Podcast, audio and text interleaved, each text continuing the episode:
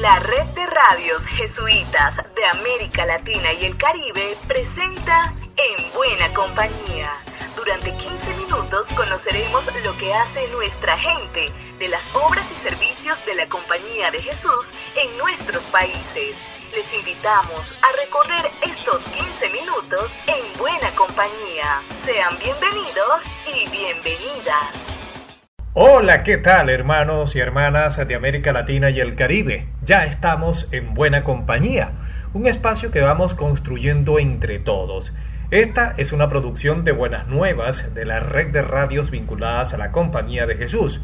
Soy Alexander Medina y como siempre lo afirmo, realmente es un placer desandar con todos ustedes este mundo fascinante de la radio. Estamos en buena compañía. El punto de inicio siempre lo marcamos con la inspiración del Papa. En esta oportunidad el padre Lucas López nos presenta un interesante resumen sobre un documento de Francisco ante el trabajo.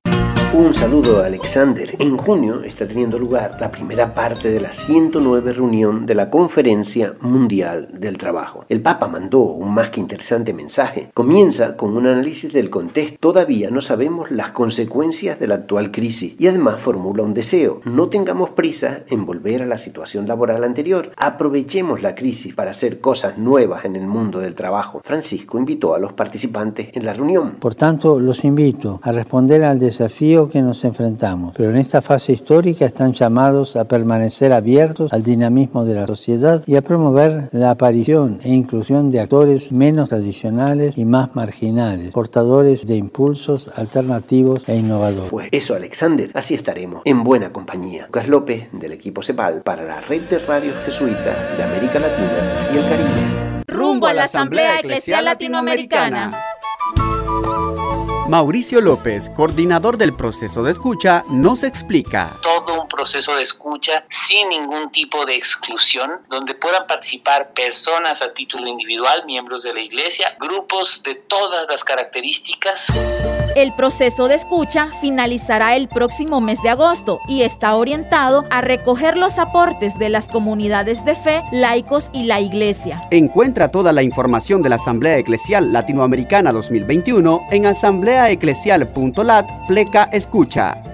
Conozcamos lo que ocurrió en la CEPAL durante estos últimos días. Buen día, estimados oyentes. Soy Diana Tantaleán del equipo CEPAL y vengo a compartirles las noticias más importantes de la semana. Ya está disponible la guía de oración número 4 de la CEPAL, junto con su video de reflexión. En esta ocasión rezamos sobre el plan de Dios, caminar junto a los pobres. La Federación Internacional de Fe y Alegría realizó su Consejo de Direcciones Nacionales el pasado 22 de junio, donde se compartieron los avances de su plan de implementación. El padre Luis Fernando Klein, delegado de Educación de la CEPAL, ha publicado un estudio sobre los documentos en los que se basó el Papa Francisco para su visión de la educación. El texto lleva por nombre ¿Cómo ve Francisco la educación? Recuerden que pueden descargar este estudio, la guía de oración y encontrar estas y otras informaciones en nuestra web jesuitas.lat. La historia y el presente en buena compañía.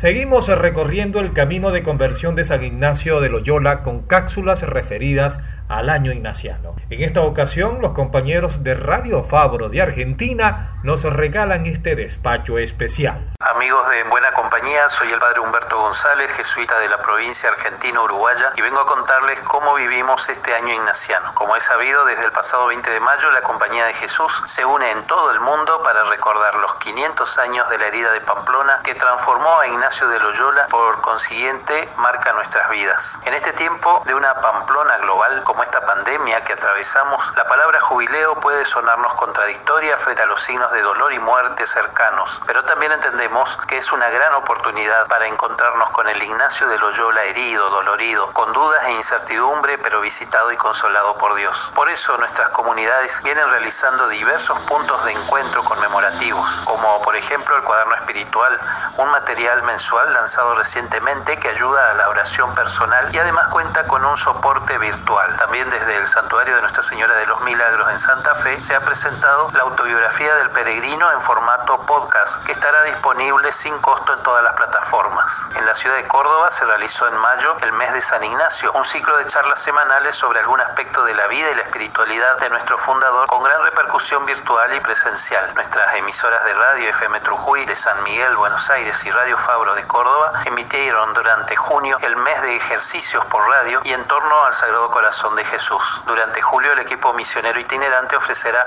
un conversatorio sobre diferentes temas ignacianos. Y estas son solo algunas de las iniciativas lanzadas en el inicio del jubileo y que nos ayudan a sentirnos en buena compañía. El Consejo Episcopal Latinoamericano nos invita a la Asamblea Eclesial de América Latina y el Caribe. Del 21 al 28 de noviembre en la Ciudad de México, bajo el amparo de la patrona de América Latina, Nuestra Señora de Guadalupe.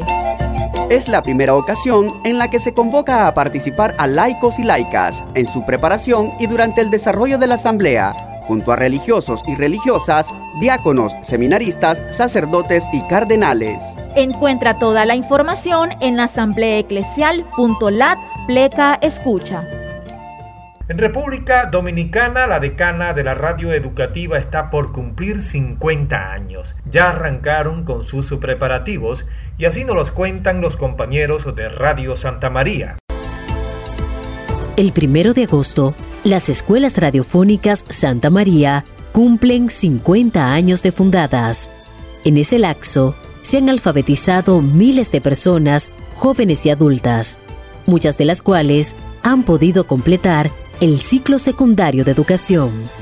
Con ocasión de este significativo aniversario, la institución busca consolidar el proceso de digitalización que ha venido implementando, articular mejor las producciones culturales y de educación permanente, fortalecer el uso de las nuevas tecnologías y encontrar fórmulas que permitan garantizar la sostenibilidad económica. Esto se hace aún más urgente por la irrupción de la pandemia del COVID-19, que ha venido a destapar la fragilidad de nuestras instituciones, la importancia de los sistemas de educación a distancia y la necesidad de un cambio profundo en nuestro estilo de vida y de producción económica, una auténtica conversión ecológica. Por otra parte, el 20 de mayo del 2021, la Compañía de Jesús y la familia ignaciana iniciaron la celebración mundial del Año Ignaciano para conmemorar la conversión de San Ignacio de Loyola a partir de su herida en Pamplona hace 500 años. Una experiencia transformadora que invita a revisar nuestras obras. Radio Santa María se propone unir ambos eventos para renovar productos y actividades hasta el 31 de julio del 2022. A nivel de materiales impresos, se complementarán cómics sobre Laudato Si y Fratelli Tutti, San Ignacio, San Francisco Javier y el Padre Pedro Arrupe. De igual modo, se publicará un folleto resumen de las escuelas radiofónicas Santa María, un anuario de los 50 años y el libro Para ser más, con contribuciones académicas de los miembros de la red READ. Se han producido nuevas series de programas de radio, entre ellas Una vida de San Ignacio, y se proyecta el lanzamiento de una nueva radio revista educativa para la vida, con un fuerte componente de participación ciudadana. Todo ello alimentando la nueva página web de las escuelas radiofónicas, un video actualizado de la institución y el relanzamiento de las redes sociales de los diversos grupos con los que trabaja la institución. Finalmente, se organizarán conferencias y talleres virtuales relacionadas con temas de educación a distancia, principalmente en América Latina, cada dos meses. Para finalizar el año, se está coordinando con la Red de Sistemas de Educación a Distancia Seminario READ sobre educación no formal en América Latina en marzo 2022. Esmeralda Santos desde Radio Santa María en República Dominicana, para la red de radio jesuitas de América Latina y el Caribe. La semana pasada, como bien lo recordarán, les presentamos el primer episodio sobre el grito de la Amazonía. Es una producción de la Oficina de Comunicaciones de la CEPAL en Brasil. Hoy llegamos al segundo capítulo. Ana Lucía Farías conversó en esta ocasión con el padre Guillermo Antonio Cardona Grisales, colaborador arquidiocesano de Pastoral Social en Santarén, No Pará. Saludo a todos los que están escuchando este programa. En primer lugar, para entender los impactos sociales y ambientales se necesita ver la proporción de o agronegocio en esta región. Lo que se tiene que ver en este corredor, que es Santarén, es evacuar 52 millones de toneladas de productos agrícolas primarios como el soya y el maíz que produce Mato Grosso. Y para eso existe una autopista de 1.772 kilómetros, kilómetros y después se está proyectando construir un ferrocarril de 935 kilómetros de longitud. Todo esto lleva, esta grande proporción lleva a que, por ejemplo, en Santarén se han derribado 7.000 kilómetros cuadrados de selva de bosque primario para plantar soya y maíz. Y después, y este municipio tiene 22.800 kilómetros, y están proyectados por el plano director del municipio unos 5.000 kilómetros cuadrados más de selva que será derribada. Los impactos sociales son muy grandes. Éxodo rural, enfermedades de las personas y una presión para que desaparezca la agricultura familiar, una presión sobre las comunidades indígenas también para que desaparezcan y los afrodescendentes. Y sobre las consecuencias ambientales en el uso sobre todo de los agrotóxicos es un envenenamiento de las tierras, de las aguas, del aire y una mudanza de clima muy grande precisamente por falta ya de cobertura vegetal y de la presencia de bosques y de selva y de cultura que se tiene en esta región. Por eso se, se habla ya de que estamos entrando dentro de poco en un proceso de sabanización, o sea, de convertir esto en llanos, en llanuras que precisamente están eh, desprotegidas de toda selva y de todo bosque primario. Rumbo a la Asamblea Eclesial Latinoamericana. Mauricio López, coordinador del proceso de escucha, nos cuenta cómo pueden participar los laicos. Ahí está un correo, escucha arroba asambleaeclesial.lat, al que nos pueden escribir, estamos respondiendo a todas las dudas, ahí hay un número de WhatsApp. El proceso de escucha finaliza en agosto y está orientado a recoger los aportes de la comunidad y la iglesia. Encuentra toda la información de Asamblea Eclesial Latinoamericana 2021 en asambleaeclesial.lat Pleca Escucha.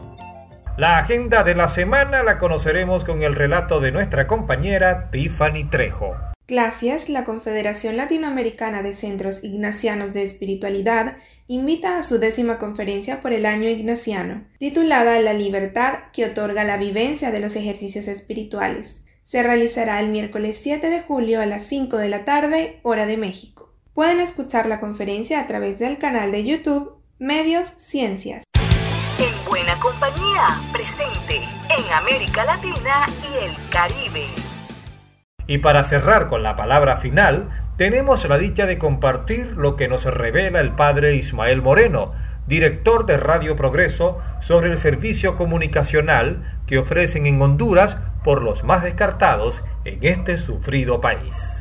Un saludo, somos eh, Radio Progreso en Honduras con 65 años ya por cumplir y somos junto con el equipo de reflexión, investigación y comunicación ERIC, una plataforma del apostolado social de la Compañía de Jesús en Honduras y en Centroamérica. Pero también somos de la Comisión Centroamericana de Medios, SECAM, y somos también ALER, que nos inserta en el andar centroamericano y latinoamericano. Muchos son los desafíos y hoy hacemos nuestro, lo que reiteradamente nos han dicho muchas amistades de diversos rumbos. Podremos y debemos hacer muchos cambios, pero nunca hemos de dejar de ser Radio Progreso, la voz pegada a la voz de la gente, la voz que escucha a la gente, la voz que interpreta, la voz y sentir de la gente desde los noticieros, desde el entretenimiento, desde el análisis, desde el acompañamiento y desde la escucha directa en, en foros junto con la gente. En cualquiera de las circunstancias con nuestra autonomía e independencia frente a cualquier poder establecido, incluso el eclesiástico, hemos de seguir siendo desde nuestra fe en Dios y en la esperanza de los pobres una voz que acompaña a la gente en sus luchas y en sus triunfos y una radio compañera del pueblo hondureño y centroamericano. Así nos despedimos y será hasta la próxima. Seguimos en buen tono, con buen espíritu, seguimos en buena compañía. Será una nueva ocasión en la que nos volveremos a encontrar en Buena Compañía, una producción de la red de radios jesuitas de América Latina y el Caribe.